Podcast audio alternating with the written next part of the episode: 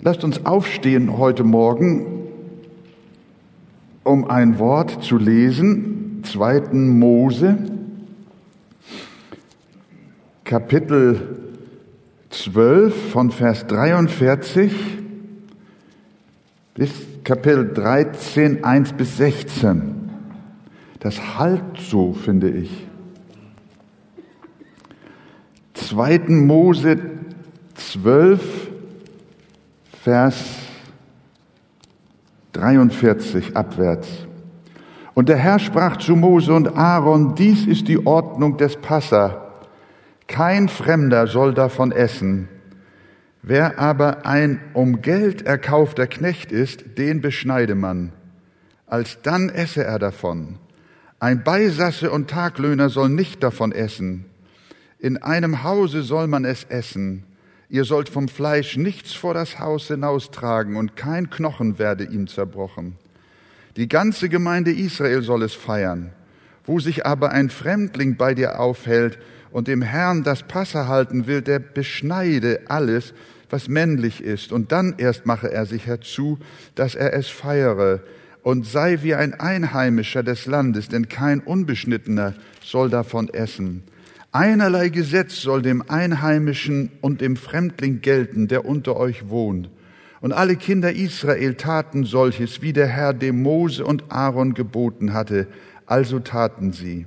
Aber der Herr führte eben an diesem Tag die Kinder Israel nach ihren Heerscharen aus Ägypten.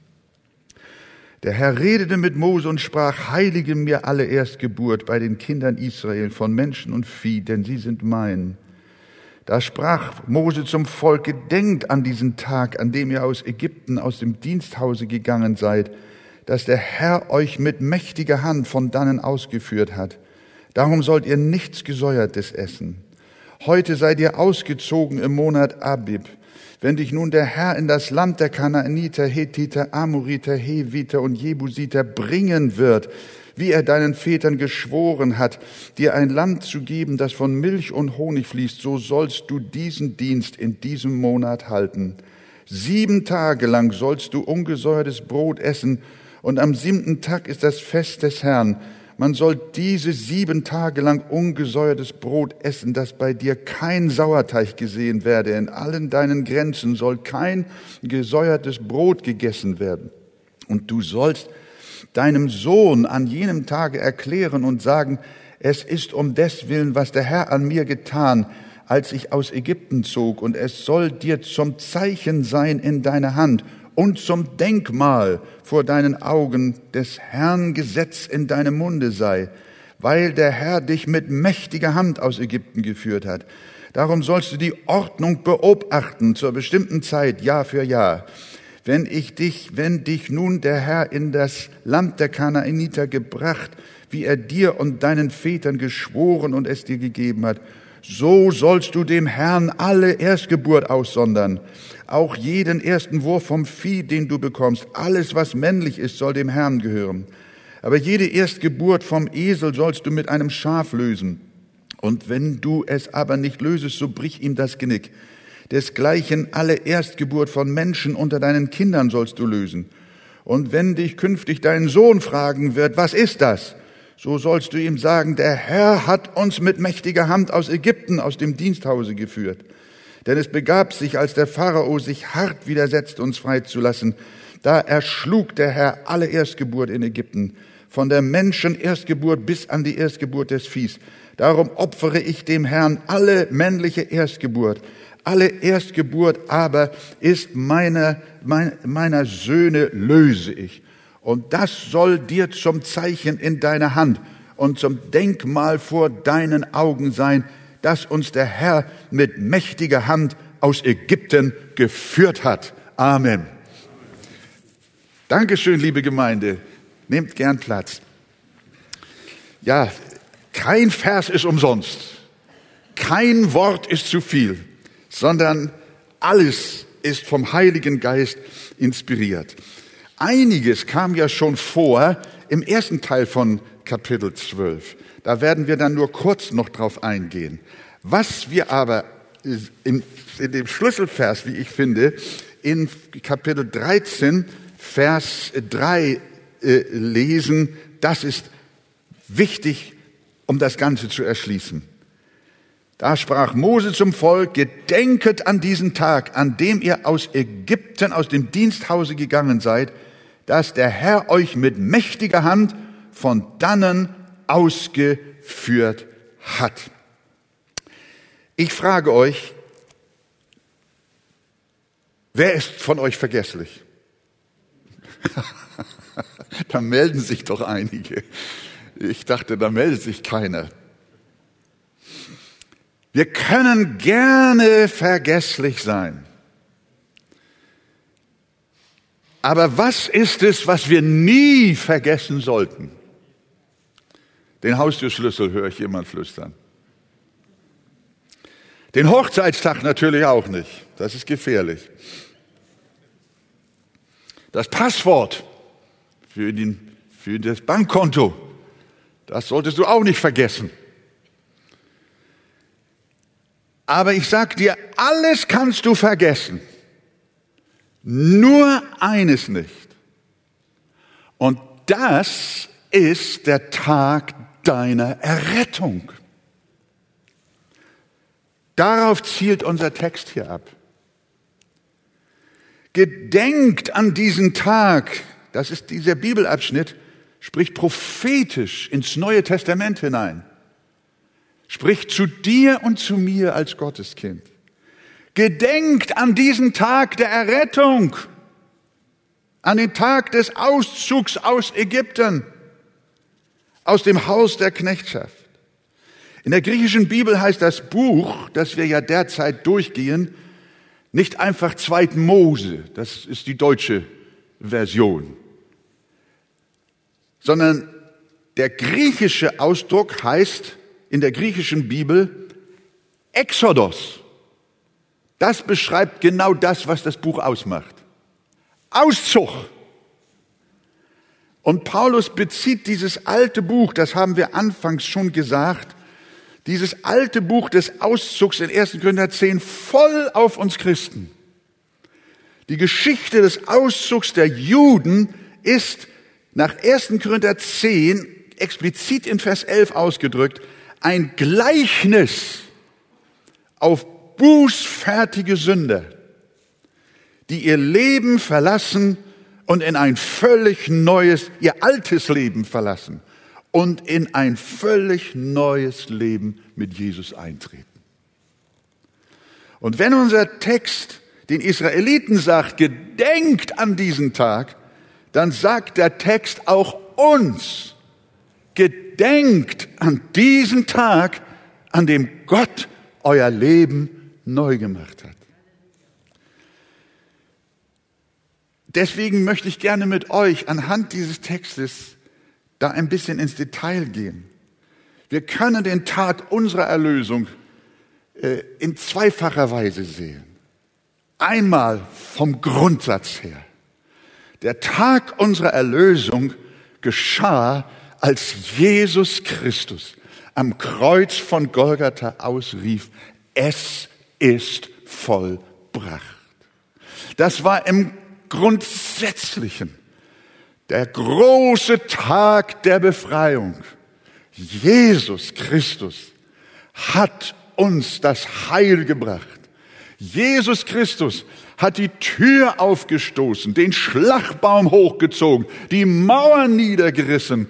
Jesus Christus hat durch sein Leiden, Sterben und Auferstehen uns den Auszug aus dem alten Leben der Sünde möglich gemacht. Und deswegen feiern wir ja auch, das passt heute sehr gut, Abendmahl. Und das Neue Testament laut Jesus hat uns vom Passamal zum Abendmahl geführt, was aber inhaltlich nahezu dasselbe bedeutet. Das Passamal sollte das, den Tag des, an den Tag des Auszugs der Israeliten erinnern. Und das Abendmahl erinnert uns an Golgatha, an den Tag, an dem Tag, als Jesus Christus die Tore weit geöffnet hat und wir unser Gefängnis verlassen konnten. In Jesu Namen. Halleluja. Aber es gibt nicht nur diesen grundsätzlichen Tag der Freiheit in der Christenheit, sondern es gibt auch den persönlichen Tag der Freiheit. Gedenkt an diesen Tag, so wie Gott den Juden das Passafest gegeben hat, so hat er uns das Abendmahl geschenkt und darin gedenken wir an Golgatha. Aber es gibt auch, wie schon gesagt, den Tag unserer persönlichen Errettung. Und das ist der größte und bedeutungsvollste Tag in unserem Leben. Ich hoffe, dass wir das alle so sehen und wenn nicht, dann wollen wir uns das heute nochmal in Erinnerung rufen, was wir durch den Alltag immer wieder auch vergessen, durch die vielen Sorgen, Kummer und Not. Das der Tag unserer persönlichen Errettung, das ist der größte und bedeutungsvollste Tag in unserem Leben. Es ist der Tag unserer Befreiung, der Tag des Auszugs aus der Knechtschaft der Sünde. Es war der Tag, an dem wir vom Leben, vom Tod zum Leben durchgedrungen sind. Die älteren Geschwister unter uns, die kennen vielleicht dieses wunderbare Lied noch. Ich würde es am liebsten singen lassen, aber das klappt nicht. Das war der schönste Tag, den Gott mir jemals gab, als Jesus in mein dunkles Erdendasein kam. Ich würde es gerne singen, aber ich kann nicht. Unser Text sagt, gedenkt an diesen Tag, an dem ihr ausgezogen seid. Was wir da feststellen, ist der Tag unserer leiblichen Geburt, liebe Gemeinde wäre ein einziger Schmerz, ja sogar ein Fluch gewesen, wenn es den Tag unserer Wiedergeburt nicht gegeben hätte. Es wäre besser, ja das sage ich im vollen Bewusstsein dessen, wie ich es sage, es wäre besser, nie geboren zu sein, wenn es nicht eines Tages den Tag einer Bekehrung in unserem Leben gegeben hätte.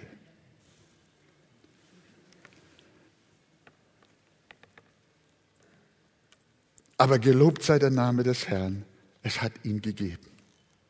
Jemand mag sein, jemand mag fragen, aber ich kann mich nicht genau an den Tag erinnern, an dem das war. Ich weiß da nicht wirklich von einem Tag. Ich sag dir, mach dir deshalb keine Sorgen. Ich, ich kann mich auch nicht erinnern an den Tag meiner leiblichen Geburt. Aber ich kann dir beweisen, dass es ihn gab. Dadurch, dass ich hier stehe. Versteht ihr mich? Dadurch, dass du Jesus lieb hast.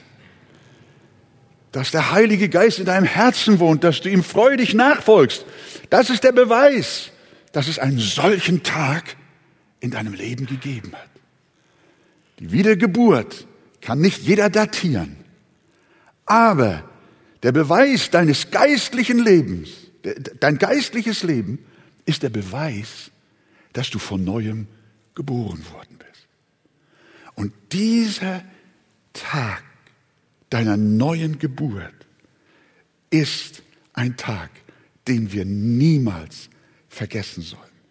Wir haben auch unsere Passernacht gehabt und sind ausgezogen aus der Gefangenschaft unserer Verdorbenheit in der Freiheit, in die Freiheit der Kinder Gottes. nun sagt unser Text, hier beschreibt er uns, wie wir diesen Tag feiern sollen. Auf welche Weise wir an ihn denken sollen. hier direkt und konsequent den Israeliten, aber gleichnishaft vorgebildet auch auf uns das Abendmahl.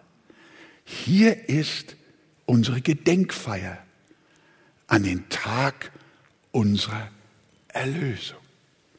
Und da gibt es interessante Aspekte. Jesus hat ja gesagt, das tut zu meinem Gedächtnis. Paulus schreibt in 1. Korinther auch, 11 auch, er hat es vom Herrn empfangen. Jesus nahm das Brot, den Kelch und dies tut zu meinem Gedächtnis zweimal. Und welche Vorschriften gelten nun bei dem Fest dieses Gedenkens? in Vers 43. Äh, nein, das 43. Dieses Fest des Gedenkens, da steht es ja in Vers 43. Und der Herr sprach zu Mose und Aaron, dies ist die Ordnung des Passa, kein Fremder soll davon essen. So fing unser Abschnitt an. Habt ihr das noch in Erinnerung? Auch das Abendmahl ist nicht für Fremde. Hier heißt es, kein Fremder soll am Passa teilnehmen. Auch das Abendmahl ist nicht für Fremde, sondern nur für die Glaubenden, die durch ihre Wiedergeburt zur Familie des Herrn sprich zum Bundesvolk gehören. Dass wir uns nicht falsch verstehen, hier drinnen und auch nicht draußen, wo das überall jetzt mitgehört wird. Es geht hier nicht um Nationalismus und auch nicht um Rassismus. Ich sage ganz freimütig, nach der Bibel gibt es keine Rassen. Es gibt vielleicht Hunderassen, aber es gibt keine Menschenrassen. Sondern die Bibel lehrt, wir Menschen stammen alle, alle von ein und demselben ab und haben alle den gleichen Vater. Alle Menschen haben den gleichen Vater. Das ist das, was die Bibel bezeugt. Und deswegen gibt es in der Bibel auch den Ausdruck Rasse nicht. Die Bibel kennt Völker, sie kennt Stämme, sie kennt Sprachen, sie kennt Nationen, aus denen der Herr seine Auserwählten ruft, aber sie redet an keiner Stelle von Rassen. Es gibt nur eine menschliche Rasse. Und dieses Wort können wir deshalb eigentlich ganz vergessen. Wir stammen alle von einem ab. Es ist kein Ansehen der Person. Weder Hautfarbe noch Geschlecht, noch Sprache, noch Kultur, noch sonst was. Somit handelt es sich hier nicht um eine rassistische oder ethnische Ausgrenzung. Wenn die Bibel sagt, kein, ein, ein Fremder soll nicht am Passa teilnehmen. sondern es handelt sich um eine geistliche Frage, dass nämlich die, die nicht an Christus und sein vergossenes, rettendes Blut glauben, nicht zu seinem Bundesvolk gehören. Und da spielt es überhaupt keine Rolle. Es gibt Deutsche und es gibt Italiener und es gibt Asiaten und es gibt Südamerikaner, egal welche du nehmen willst. Alle können sie draußen sein. Alle können sie ausgeschlossen sein vom Bundesvolk des Herrn, unabhängig ihrer Rasse und Nationalität. Der einzige Unterschied, Jesus bringt es auf den Punkt, wenn er sagt, wer an den Sohn glaubt, hat ewiges Leben. Wer aber dem Sohn nicht glaubt, der wird das Leben nicht sehen. Es sei denn, dass jemand von neuem geboren werde, so kann er das Reich Gottes nicht sehen. Er kann nicht teilhaben. Der wird nicht am Tisch des Herrn sitzen. Und deswegen sagt ja auch in den Texten zum Abendmahl, äh, die wir immer wieder lesen, Paulus, denn wer unwürdig isst und trinkt, der isst und trinkt sich selbst ein Gericht. Es gibt eine Teilnahme am Abendmahl, die nicht erlaubt ist. Da ist Unwürdigkeit, genau wie hier beim Passa. Und das ist der Grund, warum manche Gemeinde das erinnernde Abendmahl nur im geschlossenen Kreis ihrer Glieder feiert. Als ich Christ wurde, gab es viele Gemeinden, auch hier in Hamburg, die haben das Abendmahl äh, nur unter sich, unter den Gläubigen gefeiert. Und damit haben sie ein gewisses Zeichen gesetzt. Wir als Älteste haben beraten, dass wir das so nicht machen wollen, aber deshalb hört ihr, wenn Christian das Abendmahl leitet, dass er jedes Mal auch eine Ermahnung ergehen lässt. In die Versammlung hinein, dass man beide Teile des Abendmahls an sich vorübergehen und vorbeigehen lassen sollte, wenn du nicht ein gläubiger Mensch bist, wenn nicht Jesus nicht in deinem Herzen wohnt, wenn du nicht zum Bundesvolk der Gläubigen gehörst. Ein Fremder soll nicht teilnehmen. In einem Haus soll man es essen, heißt es in Vers 46, 47. Ihr sollt von dem Fleisch nichts vor das Haus hinaustragen, haben wir gelesen. Die ganze Gemeinde Israels soll es feiern. Nichts von dem Passalam darf aus dem Haus hinausgetragen werden, damit keine Fremden darauf zugreifen. Die Perlen werden nicht vor die Säue geworfen sondern hier ist eine heilige Feier zur Erinnerung an den Tag der Erlösung. Und wer nicht erlöst ist, der hat auch nichts zum Feiern. Aber jetzt geht's weiter. Sind Fremde denn für immer ausgeschlossen nach unserem Text? Nein. In Vers 48 haben wir gelesen, und wenn sich bei dir ein Fremdling aufhält und dem Herrn das Passa feiern will, so soll alles Männliche bei ihm beschnitten werden. Und dann erst darf er hinzutreten, um es zu feiern. Und er soll sein wie ein Einheimischer des Landes, denn kein Unbeschnittener darf davon essen. Also es gibt doch noch einen Weg zur Teilhabe. Die Beschneidung. Damit ist für die neutestamentliche Zeit die Beschneidung des Herzens gemeint. Wir sehen, wie auch hier wieder der Text eine Vorschattung auf das Evangelium ist. Im Evangelium findest du das, was im Alten Testament schon alles vorgeformt und vorbereitet worden ist, in Bildern und in Symbolen und in Feierlichkeiten. Im Römerbrief sagt der Apostel, denn nicht der ist ein Jude, der es äußerlich ist, auch ist nicht das die Beschneidung, die äußerlich am Fleisch geschieht, sondern der ist ein Jude, der es innerlich ist. Und seine Beschneidung geschieht am Herzen, im Geist, nicht den Buchstaben nach. Alle, die am Herzen beschnitten sind, sind Juden. Steht hier geschrieben. Wahre Juden. Das heißt, alle können am Abendmahl teilnehmen, die ein beschnittenes Herz haben. Und wie kann ich mich am Herzen beschneiden lassen, indem du durch das Blut Jesu Christi dein beflecktes Herz reinigen lässt. Beschneidung steht für Reinigung. Indem du dich jetzt, heute Morgen, bevor wir gleich das Abendmahl feiern, an deinem Herzen beschneiden lässt und vom Unglauben zum Glauben dich wendest.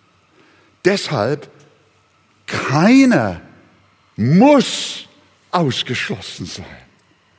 Alle sind eingeladen, wenn sie denn eine Beschneidung ihres Herzens erfahren haben.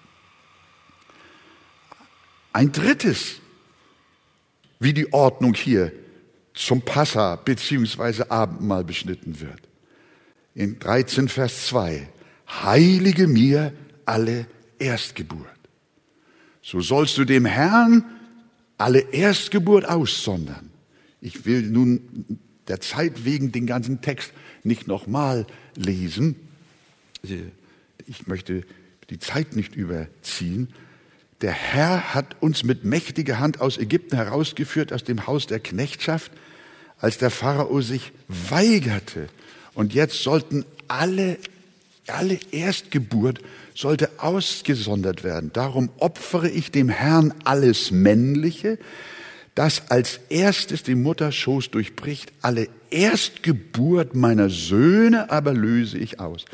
Weil Gott in der Auszugsnacht alles, alle männliche Erstgeburt wegen des Blutes des Passalammes geschont hatte, wir erinnern uns, darum erhebt er jetzt Anspruch auf sie, auf die Erstgeburt.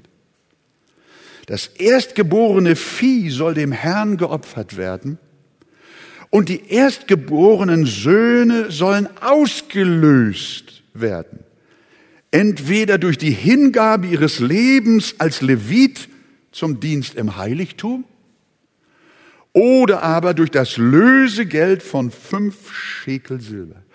Gott beansprucht die Erstgeburt, weil er die Erstgeburt in Israel um des Blutes willen des Lammes geschont hat. Und jetzt? Und ähnlich hat Gott es auch für die neutestamentliche Gemeinde vorgesehen. Er opferte für uns das Passalam seines Sohnes Jesus Christus. Und dieser, wer war dieser? Er war der erstgeborene Sohn.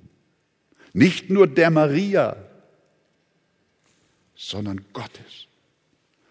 Und wenn wir uns an den großen Tag unserer Erlösung erinnern, wenn wir das Abendmahl feiern, dann denken wir auch daran, wer es denn war, der stellvertretend für uns sein Blut gegeben hat. Es war das Liebste, was Gott hatte. Der Erstgeborene, der war es, den Gott hingegeben hat. Das Allerliebste, sein erstgeborenen Sohn hat er gegeben für dich und für mich. Ist es darum nicht recht, liebe Gemeinde, dass auch wir dem Herrn alle Erstgeburt wiederum weihen und heiligen? Das heißt, wenn wir an unsere Erlösung denken, dann weihen wir ihm das Liebste, das wir haben. Das Beste. Das Erste. Wir weihen ihm unser ganzes Leben immer wieder neu unsere Gesundheit, unsere Familie, unser Geld, unsere Zeit, unser Haus, alles, was wir sind und haben, ist in dem Begriff der Erstgeburt enthalten. Gott schenkt uns seine Erstgeburt. Und wir? Von Graf Zinzendorf wird erzählt, dass er eines Tages eine Bildergalerie in Düsseldorf besuchte und auf ein Gemälde des leidenden Christus stieß, gemalt von Domenico Feti. Unten auf dem Bild stand geschrieben, das tat ich für dich. Ich gab dir meine Erstgeburt. Was tust du für mich? Zinzendorf stand lange vor dem Bild und es ließ ihn nicht mehr los. Schließlich fand er durch diese herausfordernde Darstellung und Unterschrift auf diesem Kunstwerk zum Glauben. Und wie wir wissen, hat er Jesus so geliebt, ihm alles gegeben. Er war ja ein reicher Mann, ein Millionär seiner Zeit, ein Fürst, ein Graf mit großen Ländereien und hat sie Gott geweiht für ein gewaltiges Missionswerk, das größte, das es seit jener Zeit gegeben hat. Er hatte erkannt, dass Gott ihm in Jesus seinen Erstgeborenen gegeben hat. Nun wollte er auch ihm alles Erstgeborene seines Lebens weihen. Heute befindet sich das Bild in der alten Pinakothek in München und gibt auch noch heute die Frage weiter, das tat ich für dich. Was tust du für mich? Und es sollte ungesäuertes Brot gegessen werden. Darüber hat Christian ja schon äh, in seiner Predigt ausführlich gesprochen. Äh, und uns erklärt, dass das, der Sauerteig äh, repräsentiert die verderbliche Macht der Sünde in unserem Leben. Und Jesus spricht von dem Sauerteig der Pharisäer. Und äh, Paulus ruft uns auf, den Sauerteig des alten Lebens, den alten Sauerteig auszufegen. Und hier in unserem Abschnitt wird das nochmal wiederholt, was im ersten Teil von Kapitel 12 gesagt wird. Auch das hat für uns eine enorme Bedeutung. Wir haben schon weiter in Kapitel 12 detailliert gelernt, was der Sauerteig bedeutet. Aber äh, da ist ein Aspekt, den wir auch noch hinzunehmen dürfen. Der Sauerteig war das, was bei uns heute die Hefe beim Backen ist. Wir erinnern uns an Hermine, nicht wahr? Aber zum normalen Aufgehen des Brotes war in jener Passanacht keine Zeit. Ihr wisst, wenn ein Brot aufgehen muss, das braucht lange im Backofen. Das Passamal war kein gemütliches Essen auf Sofas und Sesseln. Es war keine Party mit schönem, aufgebackenen und warmem Brot. Nein, es war eher ein Stehimbiss. Zwischen Tür und Angel bei dem alles schnell gehen musste. Ihr sollt es aber essen in Vers 11. Das hatte Christian auch gelesen. Ihr sollt es aber essen, eure Lenden umgürtet, eure Schuhe an euren Füßen und eure Stäbe in euren Händen und in Eile sollt ihr es essen. Es ist das Herrn Passa. Da war keine Zeit für ein Brot, das zum Aufgehen lange Zeit brauchte. Die Hefe musste wegbleiben. Und so sollen auch wir das Abendmahl feiern. Im Bewusstsein unseres Auszugs. In Korinth wollten sich einige Christen im Zusammenhang mit dem Abendmahl so richtig satt essen und sich Zeit zum Schmausen nehmen, bis hin zum Betrunkensein sogar. Und Paulus rügt sie und sagt, habt ihr denn keine Häuser, wo ihr essen und trinken könnt? Was wir hier jetzt machen, ist das Erinnerungsmahl an das Pass, das ein Passamal, ein Abendmahl. Und wir denken an Jesus. Es ist das Fest des Auszugs. Mit anderen Worten, das Abendmahl soll knapp gehalten werden. Ohne Hefe. Ohne Sauerteig, der nur Zeit kostet und ablenkt von der Zielgenauigkeit unserer Reise zum Himmel. Und ich glaube, darum sind unsere knappen Corona-Sets, die wir zum Abendmahl in dieser Zeit benutzen, gar nicht verkehrt. Manche möchten gerne silberne Kelche haben und goldene Teller und möchten es gemütlich haben. Freunde, kein Sauerteig. Das, wer Sauerteig wollte, sollte ausgerottet werden. Wir feiern das Abendmahl knapp in dem Bewusstsein, wir sind auf dem Weg.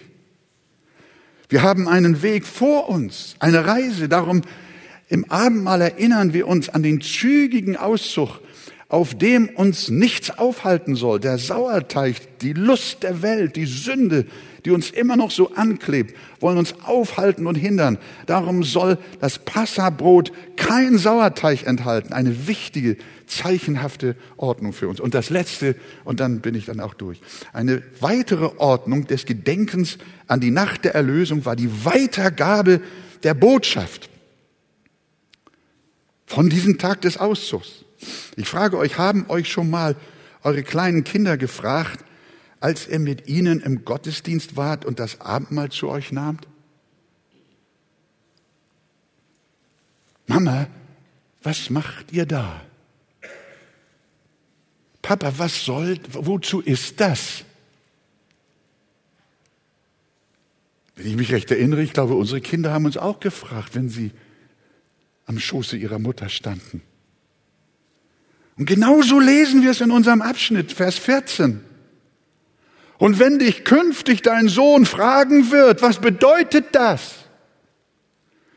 So sollst du ihm sagen, der Herr hat uns mit mächtiger Hand aus Ägypten herausgeführt. Das bedeutet es. Aus dem Haus der Knechtschaft. Und genau das soll deine Antwort auf die Frage deiner Kinder sein. Bringe deine Kinder mit zum Abendmahl. Nicht, dass sie es nehmen, wenn sie noch nicht errettet sind sondern dass sie fragen, was das ist und was das bedeutet. Und dann kommt die Antwort. Und du sollst das deinem Sohn an jenem Tag erklären und sagen, es ist um des Willen, was der Herr an mir getan hat, als ich aus Ägypten zog. Und es soll dir wie ein Zeichen sein in deiner Hand und ein Erinnerungszeichen vor deinen Augen, damit das Gesetz des Herrn in deinem Mund sei, weil der Herr dich mit mächtiger Hand aus Ägypten herausgeführt hat. Darum sollst du diese Ordnung einhalten. Ich sage diese Ordnung des Abendmahls zu bestimmten Zeiten. Bei uns ist es alle vier Wochen. Und weiter will ich sagen, lasst uns den Tag unserer Erlösung nicht nur nicht vergessen, wenn wir Abendmahl feiern sondern lasst uns den Tag unserer Erlösung niemals vergessen. Egal an welchem Tag. Wir gedenken an den Tag unserer Befreiung. Wir erinnern uns an Golgatha. Das Werk Jesu Christi feiern wir nicht nur in einer Abendmahlzeremonie, sondern es ist Bestandteil unseres Denkens. Das Kreuz bestimmt unser Leben. Und wir erzählen und bezeugen es unseren Söhnen und Töchtern. Und wir verkündigen es, bis Jesus wiederkommt. Was sollen wir nie vergessen? Vergiss alles, was du vergessen kannst.